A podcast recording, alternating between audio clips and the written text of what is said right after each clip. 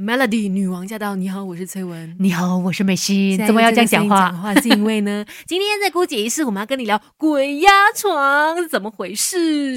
这世界的大事小事新鲜事，让我们帮你 Melody 姑姐一事。呀我相信鬼压床大家肯定有听说过，甚至可能你有经历过，呀，大家我有啊，我也有啊，是不是？就觉得好像都有试很可怕？为什么会这样？为什么身一半体动不到？对，然后你已经醒了，然后你眼睛有的人是可以开，有的人是可能连眼睛都开不了的，哦然后身体也不能动，就会觉得相当的无助，在那个状态之下。其实这件事情可以用科学的角度来解释的。对，啦，它有原因的。其实，在医学上呢，鬼压床它可以称作睡眠瘫痪症。这个情况其实很常见，嗯每十五个人当中可能就有一个人发生过，甚至它也发生过不止一次。最简单的一个解释就是，鬼压床它就是我们的脑已经醒了，但是我们的身体肌肉还没有醒，包括我们的嘴巴啊、四肢啊，总之身体的部分呢是还没有醒过来，哦只有脑部是已经醒过来。所以你嗯可能会觉得说，哦，我已经醒来了，可是我怎么动不了？其实是你的身体还在睡觉。对，因为其实当我们在睡眠状态的时候呢，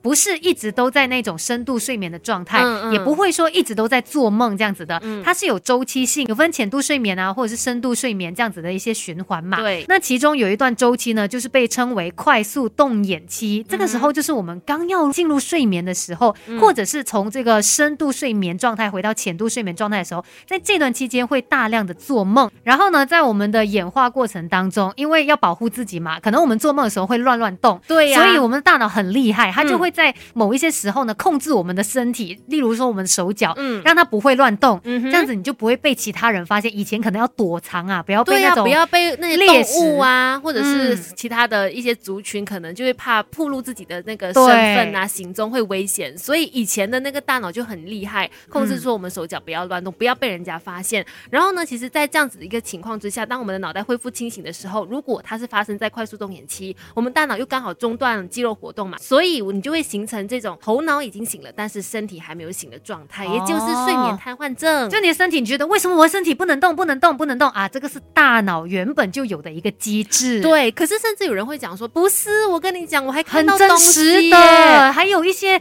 画面，一个黑影他在我耳边讲话什么的，对呀、然后就会。问说，那你怎么解释这一点呢？哎，科学上也可以来解释。没错，其实当这样子的呃，你听到别人讲话出现幻听啊或者幻觉的一个情况之下的时候，根据医学的解释啊，就是我们人体在极度紧张的一个情绪还有焦虑的状态当中，我们的大脑会大量的分泌荷尔蒙去要欺骗自己，让自己有一个合理解释的机制。嗯也就是说，当你出现这个所谓鬼压床的状态的时候，你就会觉得哦，就是鬼压床发生了。是这样，然后你就会有很多的幻想象 对幻想去让你现在发生的事情去合理化，等于是你自己是一个导演，去导一个故事就对了。对，嗯其实有的时候，甚至你可能根本都没有睁开眼睛的，你明明是闭着眼睛，但是你就好像梦见了房间里面的场景，对，都是我们脑子在作怪啦。嗯那另外有些人就说，但是我觉得很喘哦，喘不过气，真的有被压住。住的感觉，？OK，嗯那科学上面的说法就是呢，因为我们这个在睡眠过程当中，呼吸其实是属于非主意识控制的，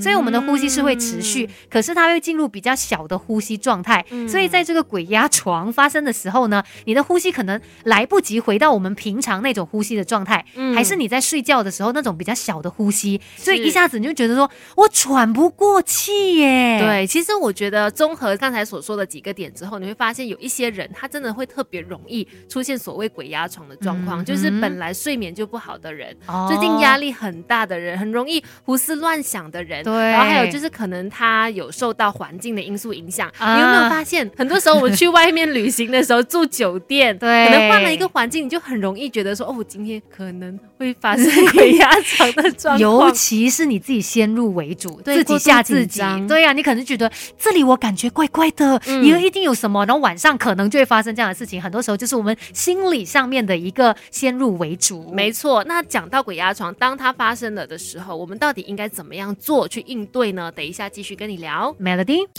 没有人天生就懂什么都会，有 Melody 姑姐一世什么都懂。Melody 女王驾到！你好，我是翠文。你好，我是美心。今天在姑姐医师呢，尝试用科学的角度来跟你解释鬼压床这个现象，真的不是你想的那么可怕。，对，尤其是可能有时候我们听太多一些故事了，所以呢，难免吓自己。对某些情况底下，你又太过敏感的话，嗯可能就会出现这个鬼压床。其实它也不叫鬼压床了，OK，我们来认识它正确的名字，叫做睡眠瘫痪症。嗯如果你发现这个情况的话，应该怎么样去改善它，解除掉这个个状态呢？其实你可以试着在它发生的时候啊，动一动你的身体，比如说握一下拳啊，然后脚蹬一蹬啊，动一下，或者伸舌头，因为这些方法它其实有助于你重新让大脑跟身体连线。哦。因为你现在只有大脑醒了嘛，身体还在睡。那其实嗯你既然是这样的话，你就 OK 把你的身体也叫醒咯。嗯那是其中一个方式。对，那另外呢，如果你真的是因为